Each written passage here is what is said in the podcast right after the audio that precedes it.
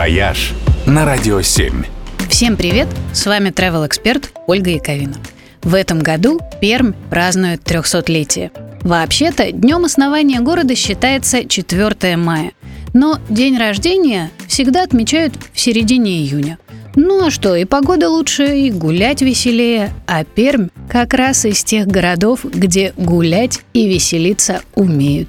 В том числе гулять культурно – этот город считается одной из культурных столиц России. Здесь работают одни из лучших в стране театров и музеев современного искусства. Постоянно появляются новые классные объекты паблик-арта и проводятся крупнейшие арт-фестивали.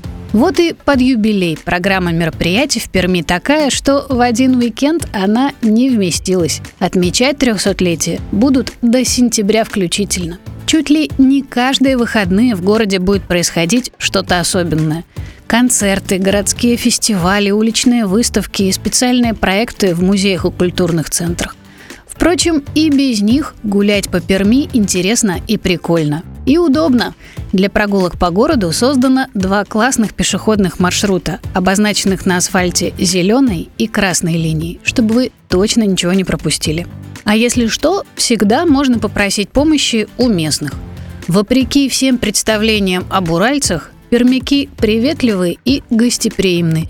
Недаром Пермь входит в десятку самых улыбающихся городов России.